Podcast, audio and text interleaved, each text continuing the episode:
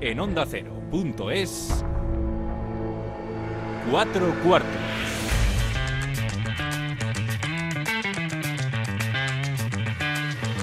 David Katz.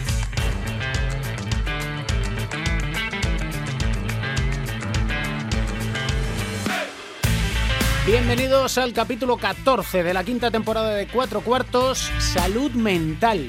Tema tan importante como difícil de abordar. Los miedos existen y si es a reconocer un problema relacionado con la mente, ese temor se incrementa exponencialmente. Soy psicólogo del deporte y pese a que son cada vez más los deportistas que reconocen abiertamente acudir a un psicólogo, que atraviesan un momento oscuro en sus vidas, que tienen problemas como tú y como yo, Acontecimientos como el que vivimos en el Congreso de los Diputados, ya sabes, un diputado gritando vete al médico a Íñigo Rejón cuando este pedía mayor presencia de asistencia psicológica en la seguridad social, nos recuerdan que hay mucho ignorante, mucho prejuicio, mucho pensamiento del tipo soy un hombre, no necesito ayuda. El protagonista de la última jornada de la Liga Endesa y uno de los grandes destacados de la temporada es Alex Abrines. Alex, allá por el 7 de febrero del 2019, era una persona triste, sumida en una profunda depresión. Llegó a odiar el baloncesto. Y si hablas con él, repite una misma historia. Recomiendo que vayan a un profesional. En la mayoría de los deportes la figura del psicólogo deportivo es habitual. En la NBA también. Aquí se nos llena la boca de decir qué importante es, pero en los clubes no hay psicólogos y quien acude a un profesional muchas veces lo hace sin que lo sepa su equipo, su entrenador o sus compañeros. Y eso, la verdad, no ayuda y por eso hay que cambiarlo, por eso hay que normalizarlo. Sergio García de Peiro y Nacho García dan las últimas indicaciones. Balón al aire. Comienza el partido. El baloncesto se juega en cuatro cuartos. David Camps.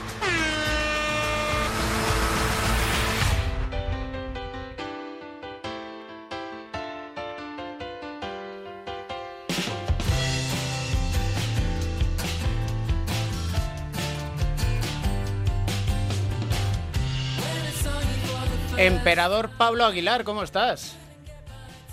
Hola, ¿qué tal? ¿Cómo estás? Campeón de la Copa Emperador en Japón, elegido en el mejor quinteto. ¡Felicidades! Muchísimas gracias, tío. ¿Qué tal fue esa Copa Emperador en general con el Kawasaki Brave Thunders? Bueno, pues fue una experiencia muy buena. La verdad que fue una experiencia brutal el poder ganar este título con el equipo, que si no me equivoco hacía siete años que el club no lo conseguía.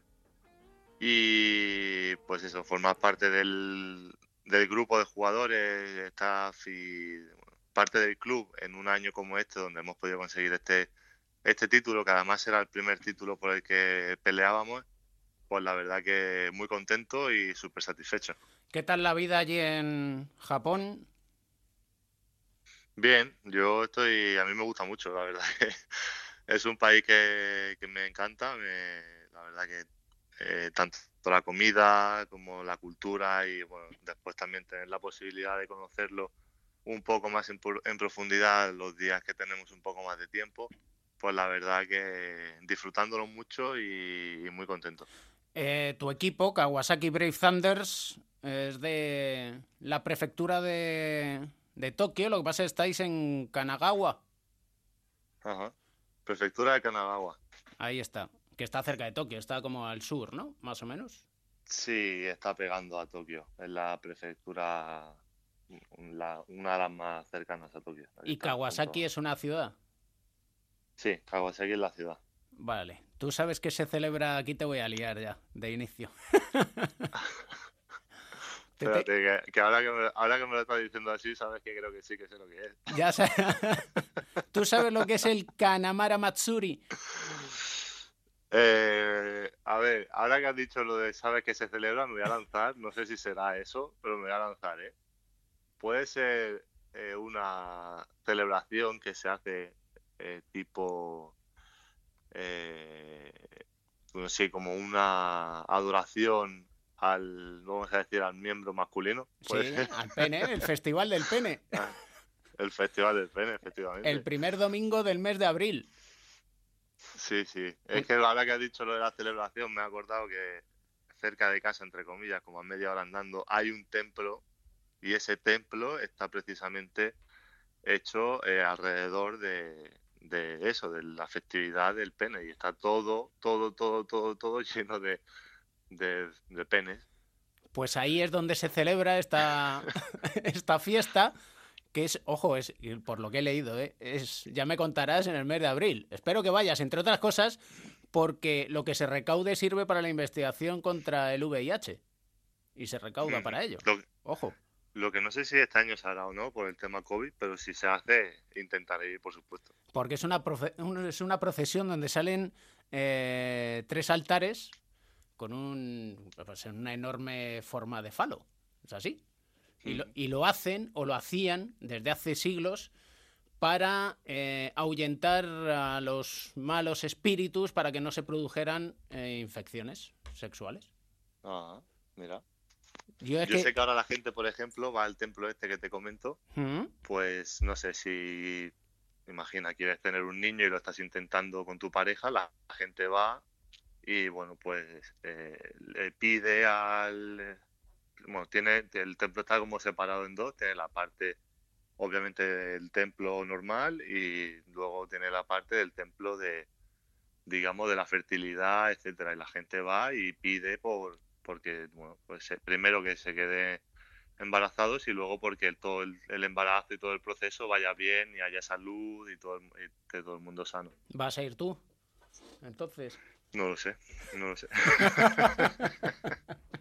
crónica en rosa es esto, ¿eh? Sí, sí, vamos, Es que me se- está llevando por el mal camino. Se- según lo estaba viendo, digo, a ver Kawasaki cómo es, porque no lo tenía yo controlado. Y lo primero que veo es esto, digo, lo siento, lo siento, pero Pablo, te lo tengo que decir.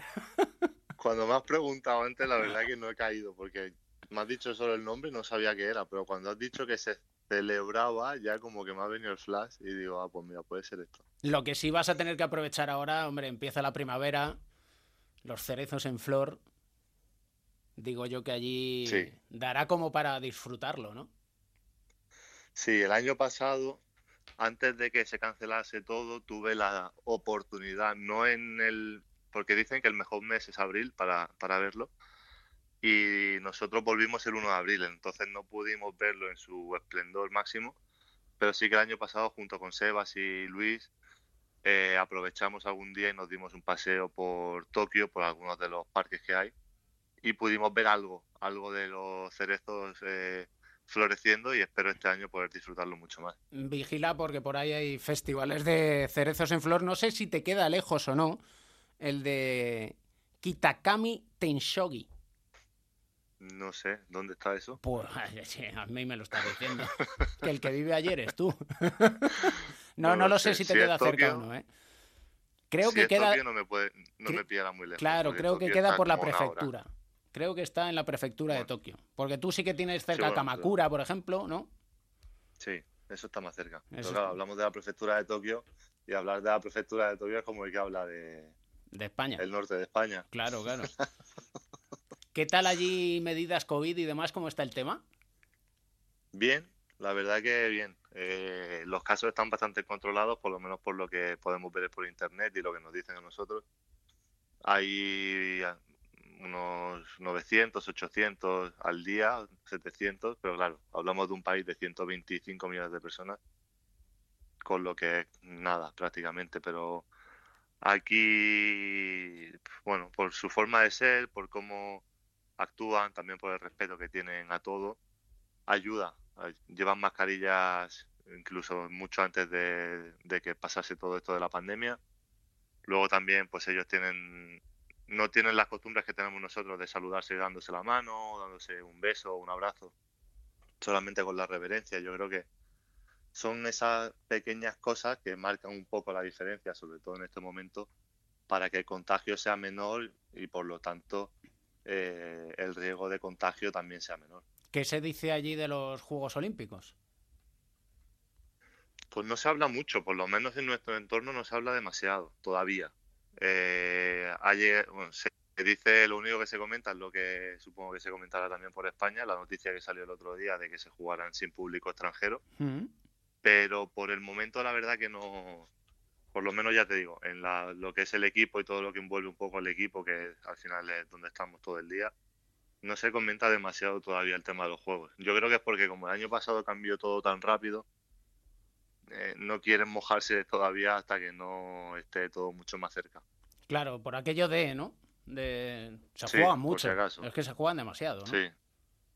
Sí, aquí para eso son demasiado cuidadosos. Yo creo que prefieren celebrarlo el día antes de que se vayan a empezar los Juegos Olímpicos que, como se dice, pegarse el peo grande ahora y decir vamos a celebrarlo sí o sí, sin saber lo que puede pasar.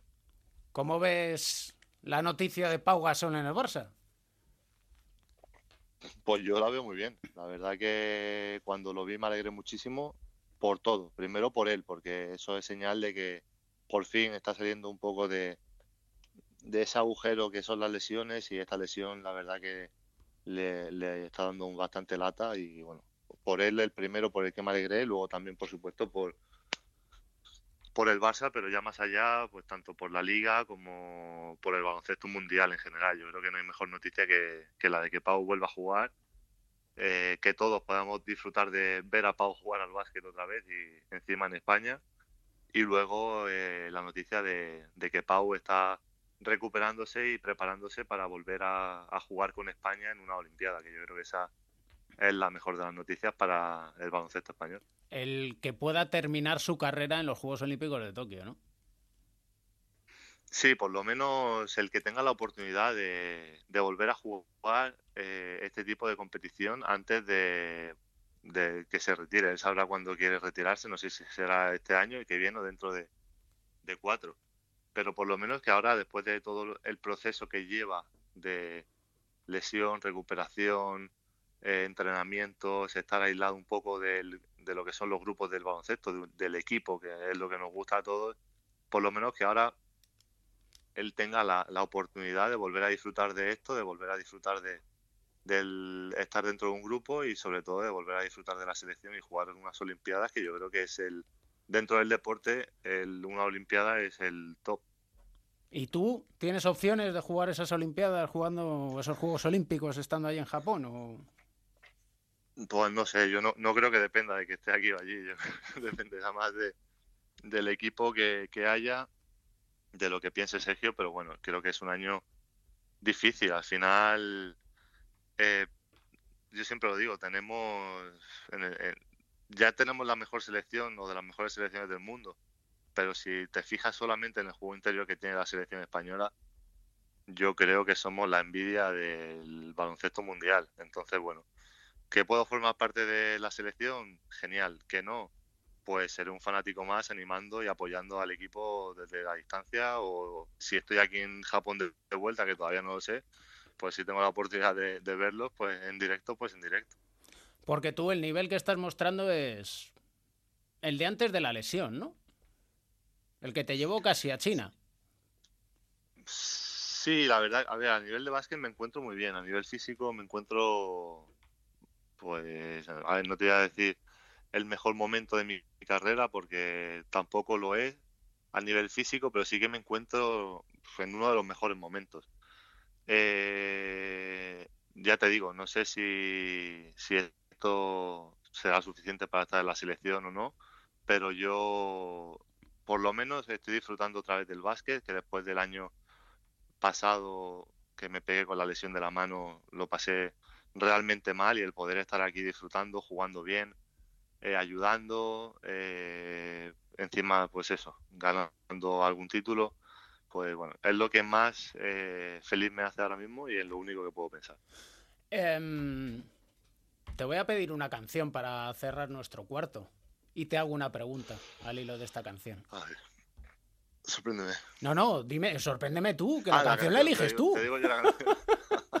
yo, ya suficiente he tenido con sorprenderte con lo, con lo, del Festival del Pene, tú. a ver, déjame pensar. Eh, hay una canción que este año no sé por qué me la escucho bastante, sobre todo antes de los partidos, y es la de Remember the Name de Four Minor, o Four Minor, no sé cómo se dice en inglés. Pues vamos a escucharla.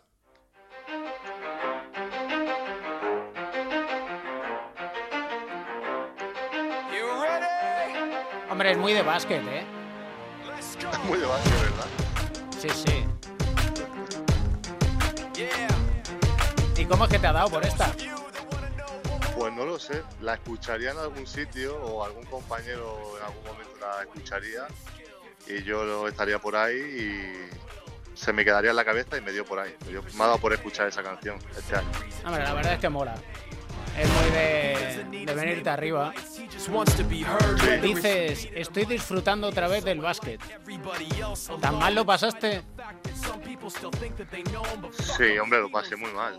Lo pasé realmente mal porque además venía de, estar en Italia, donde sobre todo la segunda parte de la temporada jugué muy muy bien, hice un, un temporadón y encima ayudé al equipo a conseguir el objetivo que era salvarse.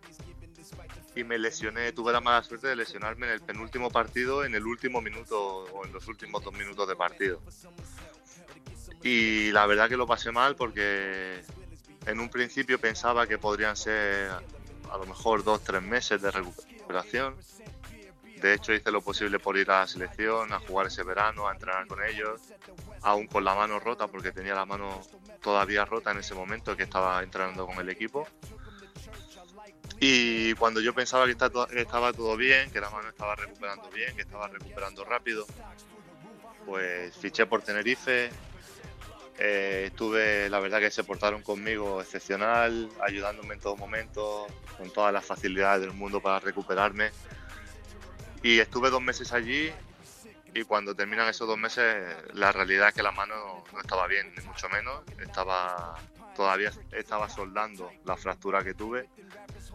Y la verdad que fue duro porque es lo que te digo, intenté ir a la selección, la mano no estaba bien, tuve que irme Intenté volver a, jugar en Tenerife, las manos no estaba bien, tuve que salirme.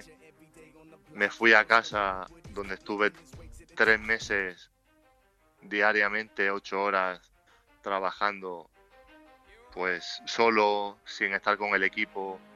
Eh, no sé, fue, la verdad que fue muy difícil, fue muy duro y ahora, bueno, me ayudó a ver todo de otra forma, me ayudó a disfrutar ahora del básquet de otra forma y a disfrutar de todo de, otra manera diferente.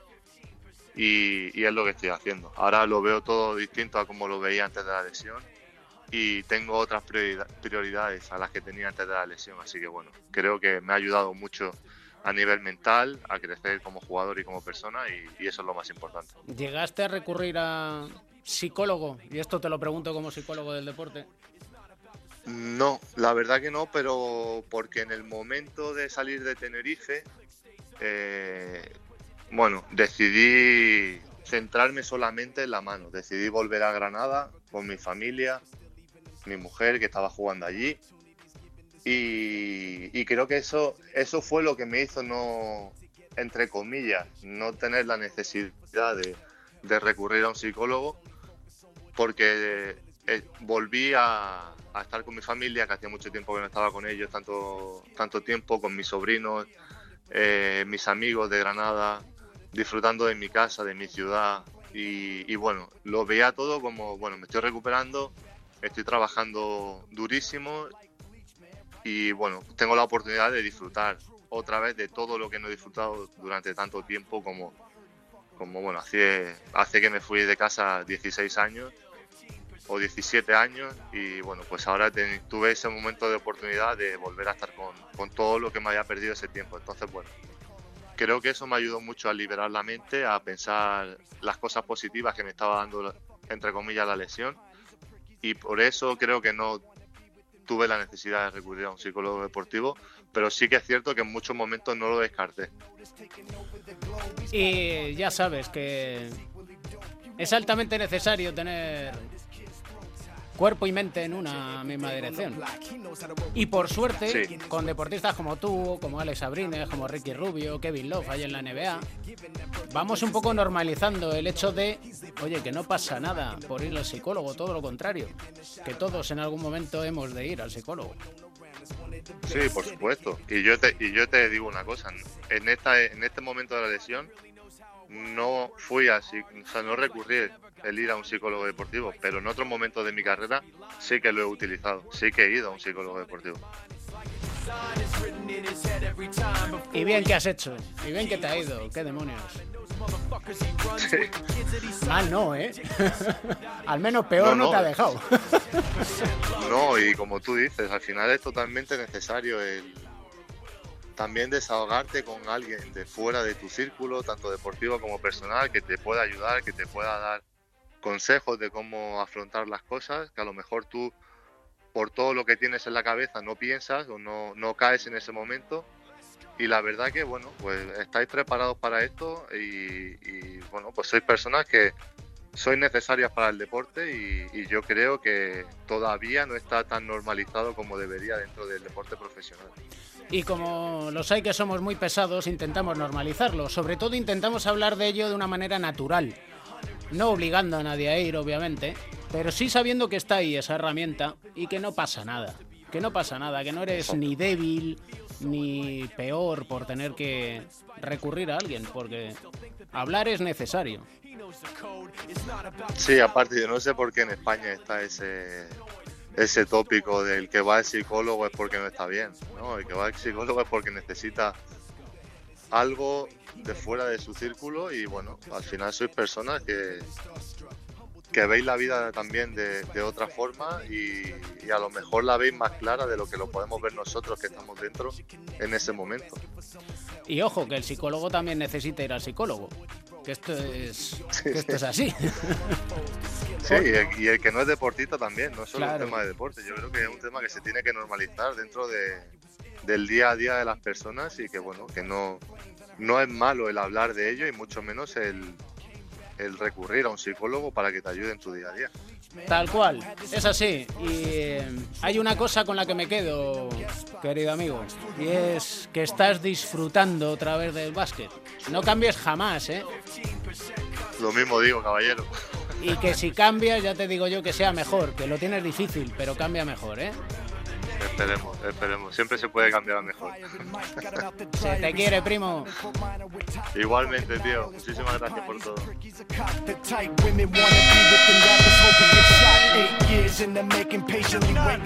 ¡Cago en la puta! ¡Cago en la puta! Eh, venga, eh. Errores nuestros. Punto con todo el partido. Errores nuestros es el partido. Estamos ganando, venga. ¡Anda, está presionando! ¡Coger el balón y correr! Pero por favor, ¿queréis defender? keep asking him, was it given that birth that doesn't stand for an acronym? No,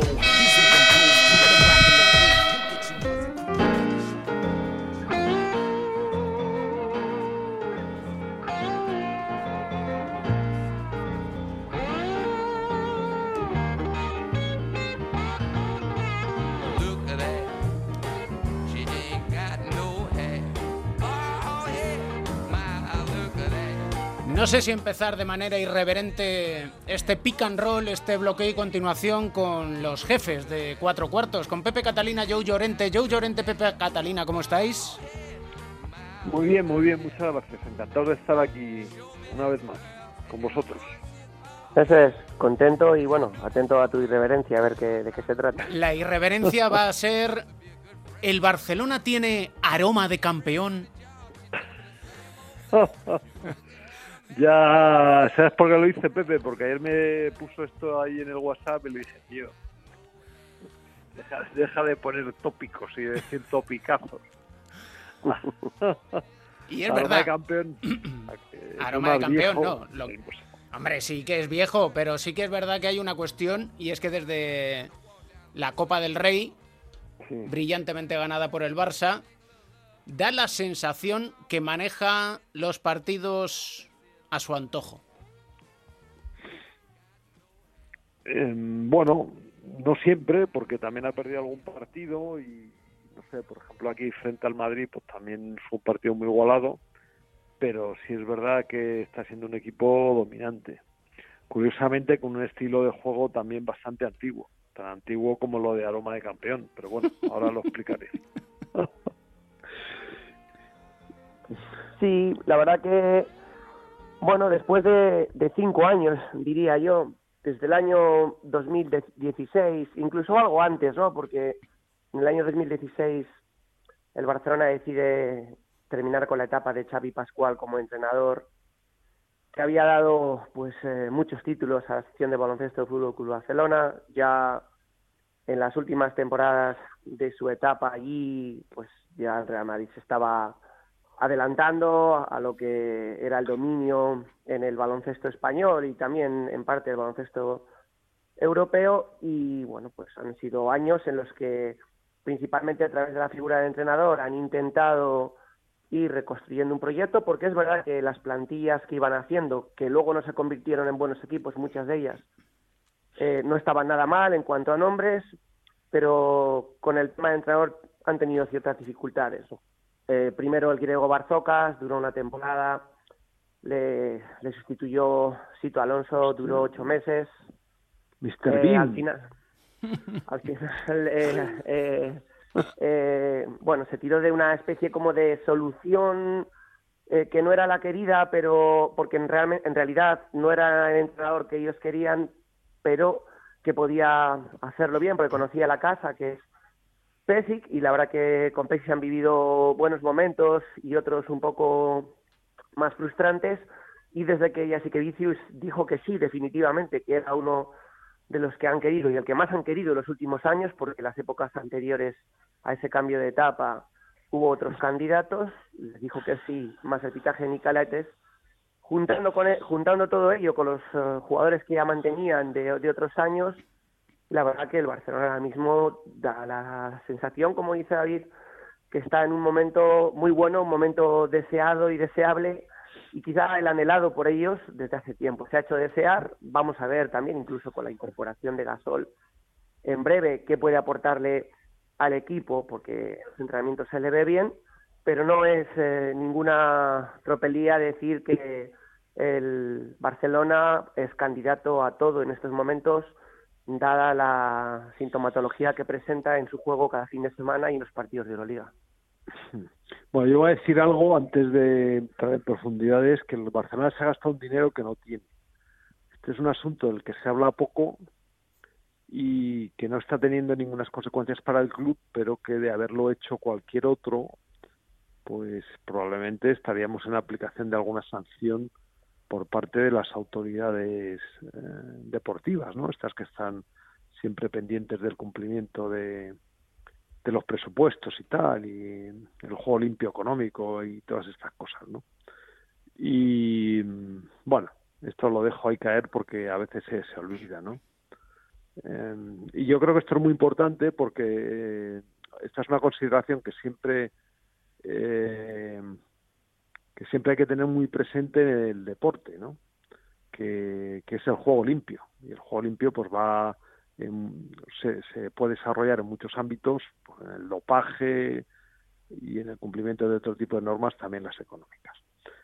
Hecha esta salvedad, eh, pues em, decía yo antes que el Barcelona tiene un juego más antiguo que, que lo del aroma de campeón, porque la defensa que hace es una defensa del año catapún, o sea... Te ha faltado decir defensa numantina. Es una defensa numantina, exacto.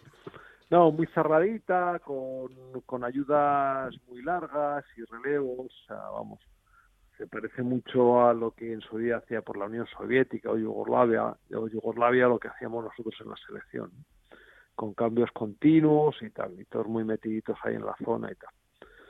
Y también eh, otra cosa que está haciendo muy bien es correr muy rápido el contraataque, castigar mucho los errores y también intentar frenar la salida del otro equipo corriendo y tal. Bueno, son cosas todas muy, muy sabidas, pero que las hace muy bien y además con un equipo que, bueno, físicamente es poderoso y también con jugadores con mucha calidad, ¿no? Y yo creo que el, el, el éxito que está teniendo es por el error de los equipos contrarios que se empeñan en atacar una defensa antigua con un ataque moderno. Esto me ha quedado de puta madre, ¿eh? y, y deberían hacer otro tipo de ataque, porque eh, los equipos siguen aplicando el ataque que se lleva hoy en día, que finalmente por muchas veces termina en un bloque de continuación y cosas de estas, y claro, en este tipo de defensa no, no vale. No vale. Facilita, ¿no? Claro, facilita, o sea, eh, tienen que hacer otro tipo de tienen que hacer que hacer otro tipo de juego que ahora está muy en desuso que, mm, que bueno, que no voy a decir cuál, pero porque yo tengo la solución. porque claro, esto vale dinero. Pepe, ¿qué te parece? esto esto ya sí, vamos. Sí, sí, está siendo muy irreverente ya todo esto, mucho más que, que el inicio de, del programa. Y bueno, es verdad lo que yo comenta. Yo pienso que hay cosas que, que no pasan de moda, ¿no? Hay cosas que se pudieron hacer, pero vamos, como todo en la vida, que porque se hicieran en años anteriores o hace tiempo, no quiere decir que sigan valiendo, ¿no? Creo que lo están practicando muy bien, creo que además el baloncesto moderno, entre comillas, está siendo como muy predecible, hemos hablado más veces aquí en esta sección, cuando hemos comentado que a todos los equipos acaban jugando lo mismo, si os dais, os dais cuenta, la terminología que, bueno, pues tiende a ser muy americanizada eh, de los equipos, y yo también lo voy viendo en primera persona, pues va evolucionando o cambiando con el paso de los años y al final les escuchas a todos decir lo mismo, se va poniendo, se van poniendo de moda ciertas cosas, ciertas ciertas frases. Con esto quiero decir que, simbolizan que casi todos quieren hacer lo mismo y cuando sale alguien un poco de ello, pues eh, tiene el riesgo de que se sale de ello, pero puede tener la ventaja de que es impredecible porque alguien no lo espera. En eso, por ejemplo, por Fisac ha sido un entrenador en, en, otro nivel de equipos que lo ha hecho bien y que ha conseguido pues cosas importantes, ¿no? Con, con los equipos en los que ha estado últimamente. Y respecto a lo que comentabas de, del dinero, es cierto que al día de hoy, y han salido las, las cifras del Barcelona con las elecciones a la presidencia, pues son preocupantes, pero históricamente las dos secciones de baloncesto de los dos grandes clubes de España son deficitarias porque al final eh, acaban costando más de lo que generan eh, tienen la ventaja de que son sociedades anónimas deportivas, no son sociedades anónimas deportivas, que esto siempre les va a dar una ventaja que yo no sé si algún día será solucionable, con lo cual no juegan con las mismas reglas y es, es fácil para ellos en, cierto momento el disolver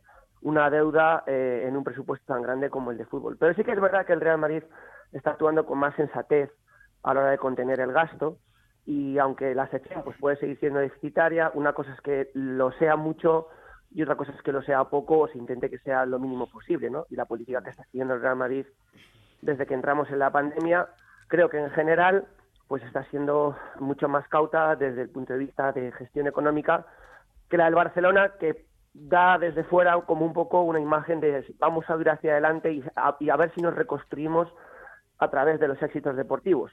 Fórmula que nunca ha funcionado porque al final la deuda económica acaba imponiéndose cuando pasa el tiempo. Sí, porque una cosa es que sea eh, deficitaria la, la sección y otra cosa es que lo sea el club entero, ¿no? que es un poco a lo que me refería yo, ¿no? que es, es la, la, la, propia economía del club la que está en entredicho. Bueno, dicho esto, has dicho una cosa que también algunas veces hemos comentado aquí, que es que el baloncesto de moda, es, el baloncesto de hoy en día, perdón, eh, es muy uniforme eh, y, y casi todos los equipos juegan igual. Y por eso tiene tanto éxito lo que hace el Barcelona, porque está muy pensado y está muy calculado para el tipo de juego que practica hoy todo el mundo, casi sin excepción, y por eso está saliendo tan bien. Así que vamos a ver si reaccionan los, equipos. Yo creo que el Madrid, por ejemplo, en el último enfrentamiento que tuvieron, reaccionó. Eh, yo alguna vez había comentado que, que a ver si Lasso se tomaba en serio los partidos contra el Barcelona y preparaba algo nuevo, ¿no? Y, y efectivamente la última vez preparó muchas cosas diferentes y el Madrid jugó bastante diferente con mucho más éxito que lo que había tenido en la Copa, por ejemplo. Habrá que esperar. Solo el tiempo dirá si ese aroma de campeón que tiene el Barcelona se convierte en un, en un buen café. perfume. En un perfume. Y que sepáis una cosa, que todo vuelve, solo espero que no vuelva una cosa, las sombreras. Eso por favor. Ahí no, no, no, no. Pantalones de campana, es difícil, pero bueno, venga, va, lo compramos. Así que nada, señores, tengan una feliz semana. Estoy de acuerdo, estoy de acuerdo con sus apreciaciones. Igualmente, una feliz semana. Igualmente, un abrazo para los dos. Un abrazo.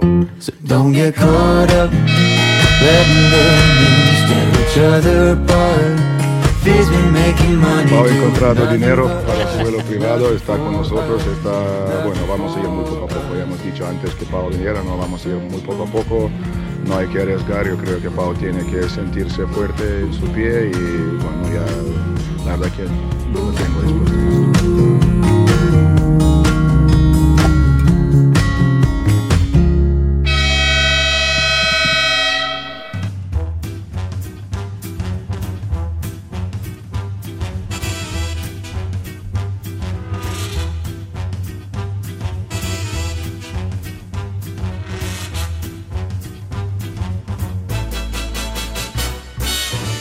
Pónganse cómodos porque llega nuestro momento psicológico. Bueno, siempre lo tenemos. Con nuestro diván de Beirán, con nuestro psicólogo del deporte, medallista olímpico, José Manuel Beirán, ¿cómo estás? Muy bien, encantado de estar una semana más aquí. No quiero ni pensar ni imaginar qué se te debió de pasar por la cabeza cuando escuchaste al diputado referirse a Íñigo Errajón diciendo vete al médico cuando hablaba de salud mental. Sí, bueno, eh, estamos bastante acostumbrados a que en la política que no sea ningún ejemplo, para nada. y la verdad es que es como decirle algo negativo cuando ir al médico y, porque lo necesitas, pues es una necesidad y es que además eh, es bueno. Cuando hablamos de médico, hablamos de médicos o de trastornos físicos o psicológicos o trastornos mentales. Entonces, bueno, no pasa nada por, por eso. Lo que, lo que no sé es si lo, intentas decir de una manera negativa, cuando no tiene nada de negativo. Tienes que ir al médico, pues tienes que ir al médico. Y cada vez estamos más acostumbrados a que sea así. Y en deporte no es ir al médico, porque la gente en general es muy sana, pero sí necesita en algunos momentos, pues, eh, para mejorar su rendimiento, para superar para tener una mejor calidad de vida, eh, superar la ansiedad, la presión que, supone el deporte, que es altísima y que luego, si no está bien llevado o no tienes herramientas o recursos suficientes, puede desembocar en cosas mucho más graves. Y, por ejemplo, eh, hay un momento de la temporada en el que esa ansiedad crece y hay un tipo de equipos que lo sufren más, que son los que están luchando por evitar el descenso. Sí, yo creo que es mucho mayor la presión por no descender que por ser campeón incluso. Mm, a mí me ha tocado vivirlo y como casi todos los jugadores en algún momento, tú cuando estás jugando por no descender, no estás jugando por porque hagas una buena o mala temporada. A veces, y es lo que se te viene a la cabeza, te estás jugando tu futuro, porque si desciendes, tu equipo al año siguiente está en otra categoría. Probablemente te echen porque igual no tienen dinero para, para pagarte o porque te puedes marchar. O sea, que es que estás viendo que ya el año siguiente no vas a estar en este equipo y si estás en ese equipo vas a estar en una categoría inferior. Entonces es mucho más, eh, piensas en la familia, piensas en toda tu carrera, es mucho más duro. Hay que prepararlo de distinta manera. Y se nota mucho además en estos equipos. Los equipos que desde el principio de temporada conocen sus limitaciones y saben cuáles son sus objetivos, ahora al final de temporada están mucho más fuertes. El problema viene en los equipos que no están preparados, que ni se les ha pasado por la cabeza porque no han querido enfrentarse a esa situación y salen siempre, queda muy bien decir en la prensa, salimos hasta dentro de los seis primeros o cosas así, y luego te encuentras peleando las últimas jornadas por el descenso. A lo mejor esos equipos no están tan preparados para aguantar esta presión. Y entonces vemos que esos equipos que desde el principio sabían pensando que, bueno, su objetivo es este, claro, el de no descender, son los que consiguen ahora resultados sorprendentes.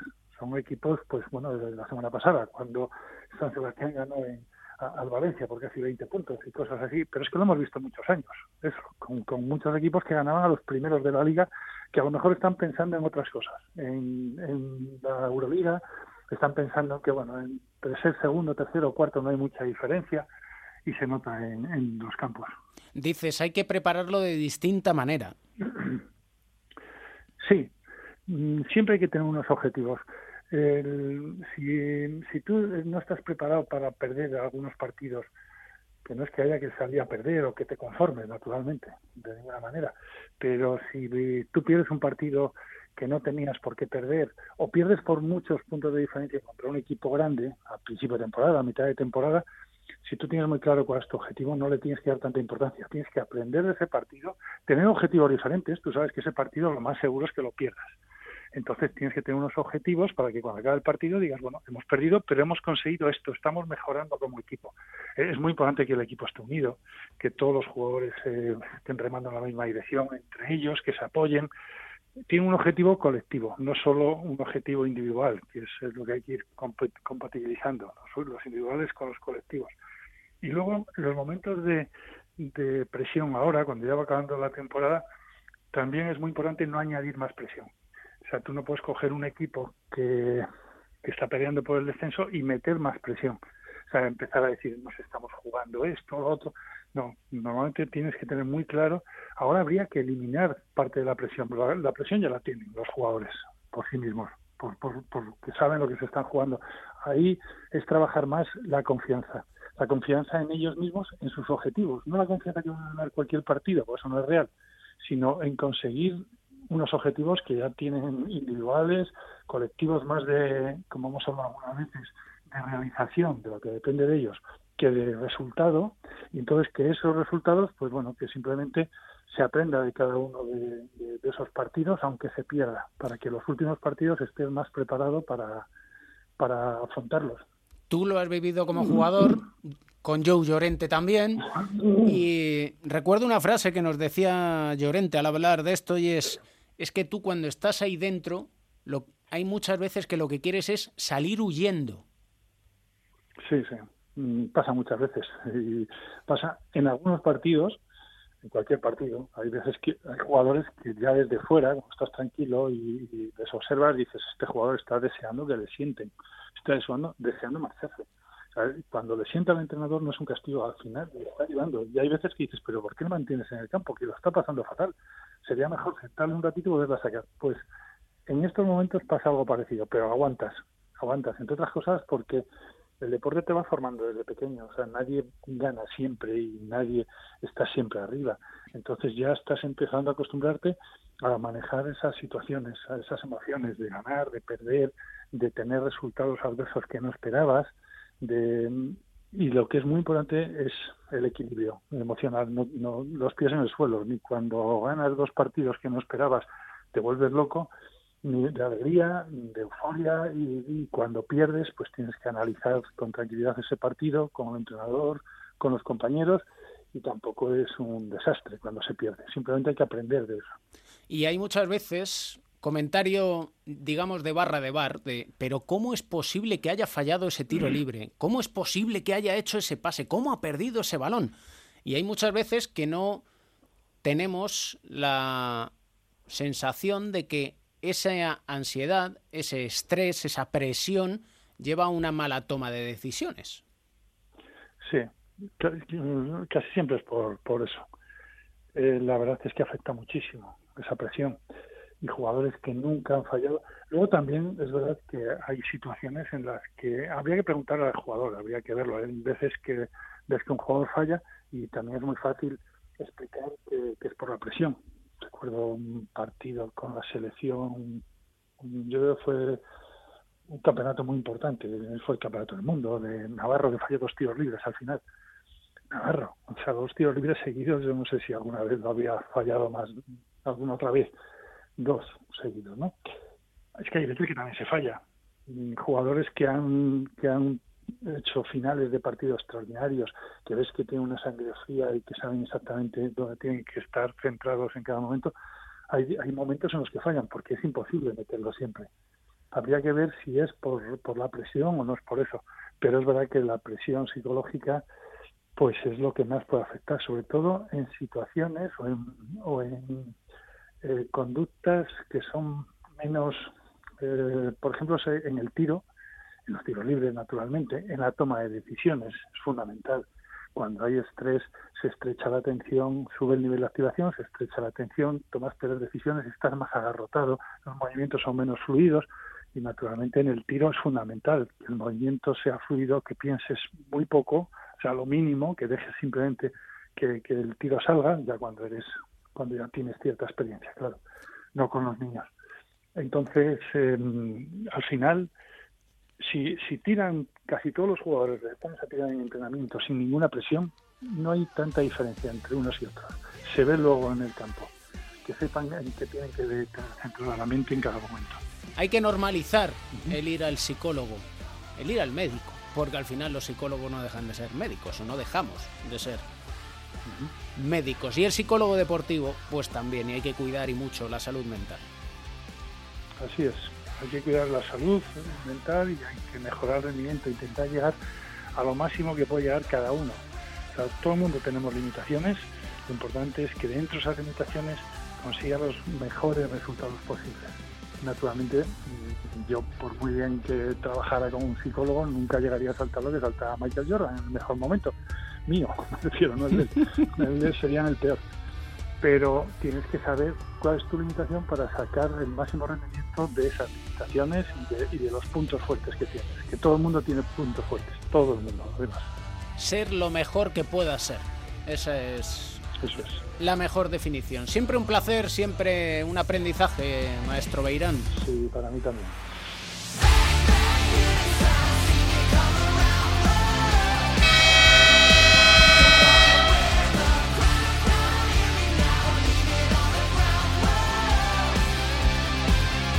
Key components to the Lakers winning a title. LeBron, ooh, down he goes and he grabs his ankle.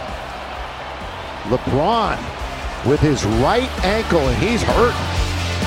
Could have rolled up on or something because it was like a double team there and, and he went down, down for a while and uh, he's trying to stay on the floor right now. And he's going to shoot from the corner. Got it!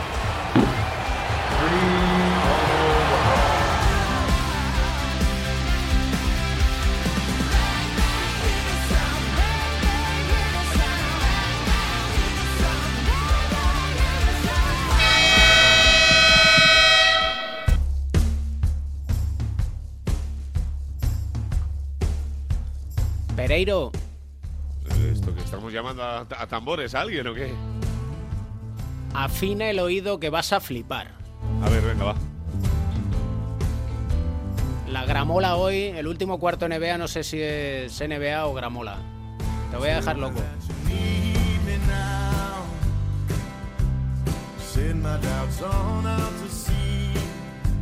A mí con esto sabes que me tienes ganado, ¿eh? White Buffalo Fantasy. Sí, señor. El otro día me saltó nuevo lanzamiento. Digo, bueno, vamos a escuchar a este buen hombre. Pues te voy a decir una cosa. Tenía una idea para la brújula de la música de hoy que la voy a hacer porque si la hago mañana no tiene mucho sentido. Pero mañana va White Buffalo para adelante como Dios. Es que son buenísimos, tío.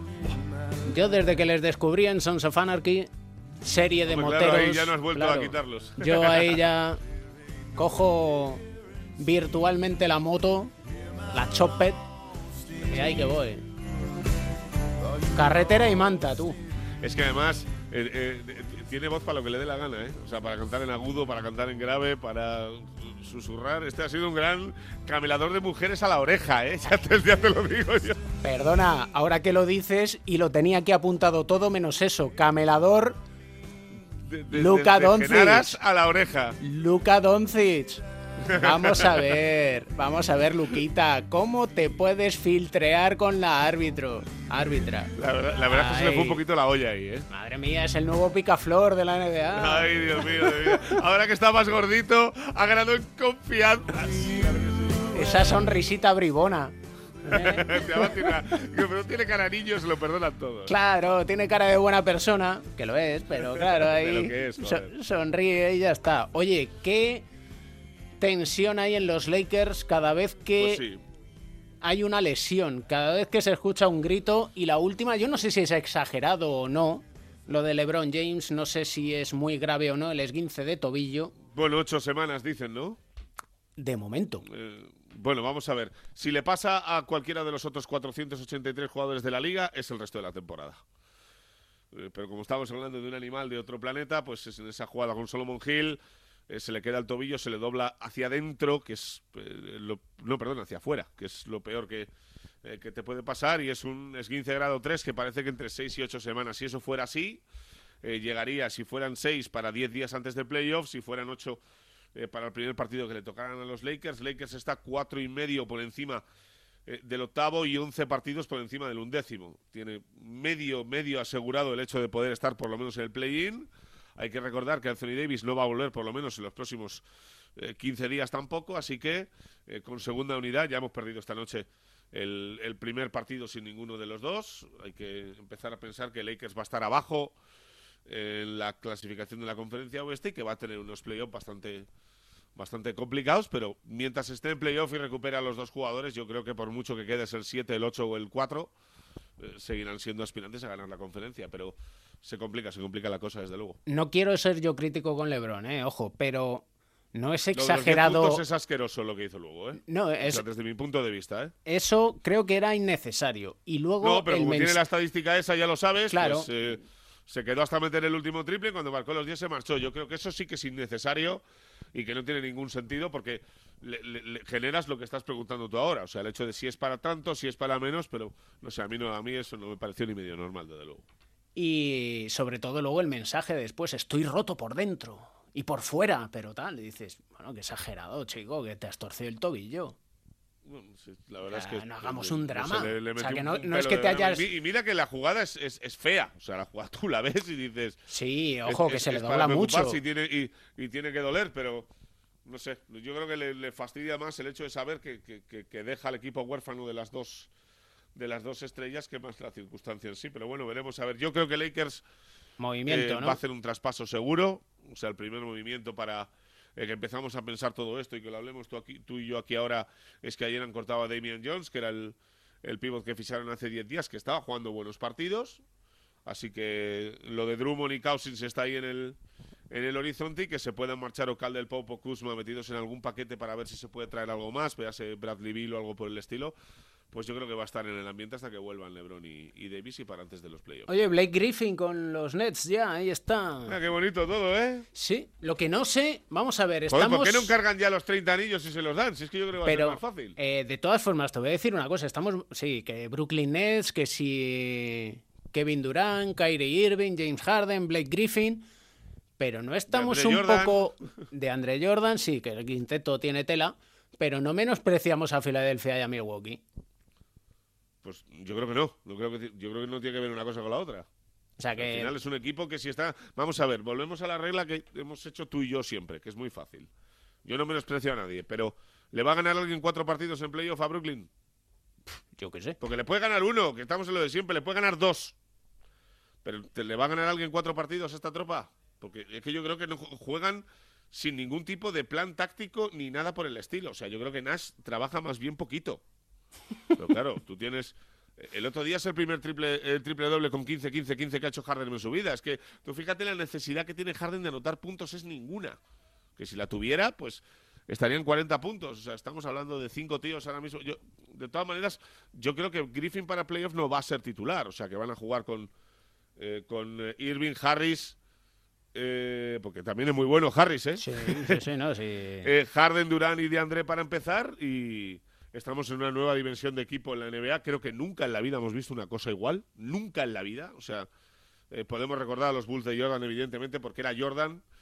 Eh, pero eh, a nivel de acumulación de talento y un quinteto como este, yo creo que no lo hemos visto jamás. Y creo que pues la NBA le permite ciertas cosas a algunos que no le ha permitido a otros otro día. Y eso es una evidencia. Y el que quiera pensar lo contrario y se piense que esto es un lloriqueo, pues que se mire el, el history y el background de todo lo que estoy hablando yo ahora, porque ha habido otras franquicias, incluida la mía, no solo la mía, que no se le ha dejado fichar jugadores a diestro y siniestro como están haciendo estos. Es que Bay Griffin les ha costado 900 mil dólares, que no se lo olvida nadie. Date cuenta que nuestro querido Edu Shell está en quehaceres varios. Ha, hecho, se ha hecho un Pereiro hoy, ¿no? Eh, sí, la verdad es que hoy los dos habéis estado a puntito, a puntito de limpiarme, o sea, de dejar, de dejar cuatro cuartos en blanco. estás ahí con, estás con Venegas también en Onda Fútbol y claro. Ah, bueno, ya, pero le he dicho a Venegas que o a las 10 o nada. O sea, Mira, eso no lo sabías tú, ya te lo cuento ahora. Otra recomendación porque viene al hilo de lo que nos va a contar Edu Shell. Mira, escucha.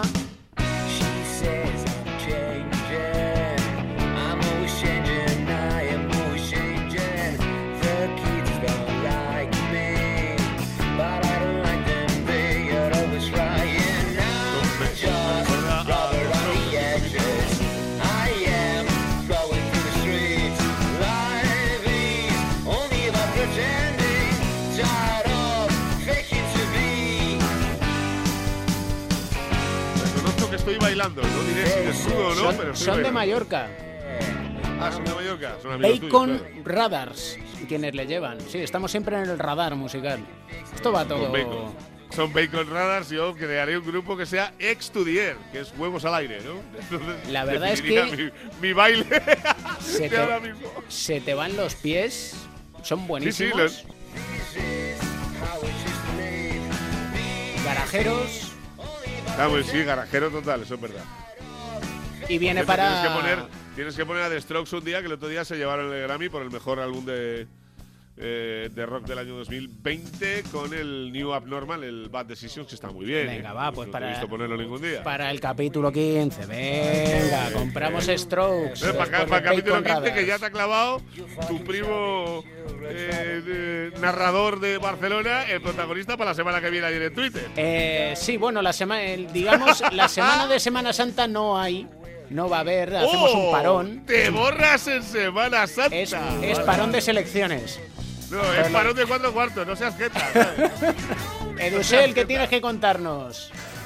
Pues David Pereiro, esta semana en el rincón de Mateo, la historia de superación no podía ser otra que la de Alex Abrines, para mí un superclase, un auténtico jugón al que celebramos que las cosas le vayan bien. Sabes que ha tenido un presente pasado no muy lejano, complicado, con, eh, con una situación muy complicada en la que él habló abiertamente de esos problemas de, incluso de salud mental, ¿no? como, como hablan en Estados Unidos, con, con ejemplos varios como, como que se a la palestra, como el de Kevin Love, pues bueno, Alex Abrines incluso reconoció que, que había pasado un mal momento a nivel mental, que bueno, poco a poco fue superando y ahora le vemos de súper dulce en plan jugón, eh, disfrutando en la cancha, riendo dentro y fuera, como también nos gusta. Para mí un jugador eh, llamado a marcar época, que va a ser un puntazo tenerle en los Juegos Olímpicos de Tokio y un jugador que, hilaba el otro día por su pasado por Unicaja y ahora con, con el presente en Unicaja con, con Darío Brizuela, que hace poco estaba de protagonista en cuatro cuartos, en el que él comentaba pues ese futuro en el que él se veía eh, rollo psicólogo ayudando a los demás, ¿no? Pues eh, prácticamente comparten generación y es un lujazo verles anotar canastas decisivas a los dos con a Darío con la selección en las ventanas FIBA y el otro día con, con, con Unicaja. Y, y ambos yo les veo como un futuro esperanzador de esos jugadores que nos dibujan una sonrisa en la cara viéndoles jugar y es un lujazo verles y disfrutarles eh, con este momento tan excelente de forma y lo celebramos porque como dices tú David eh, al final pues hay que buscar un motivo para, para sonreír y para disfrutar. Y no se me ocurre mejor cierre un poco cañero que el otro día escuchaba con Mateo, con, con The Ramones, que hacía tiempo que no sonaban. Y hay que recordar que la gente que se haga donante de médula, que no cuesta nada, que puede salvar vidas. Así que chao, chao, nos vemos la semana que viene. Pues nada, Pereiro, ¿Que ¿Decimos adiós o qué? digo yo, ¿no? Tendremos Bueno, que. pues vamos, a, va- vamos a hacerlo anunciando todo lo que va a pasar la semana que viene, que en este caso el nuestro es nada. Así que. vamos allá. Eh, familia, un beso enorme. Pasen ustedes una Semana Santa maravillosa. Camps la semana que viene ha decidido no hacer programa. Por lo tanto, disfruten los que estén en la playa de la playa, los que estemos en la capital de España de la capital de España. y nos vemos en un mes. Igual cogemos las recomendaciones de los demás y aunque sea Semana Santa y nos podamos mover poquito, que se acuerden ustedes que siempre, siempre, siempre, siempre, y aquí terminas tú David, hay un motivo para... Sonreír, sobre todo con los Ramones. ¡Adiós! ¡Chao, chao!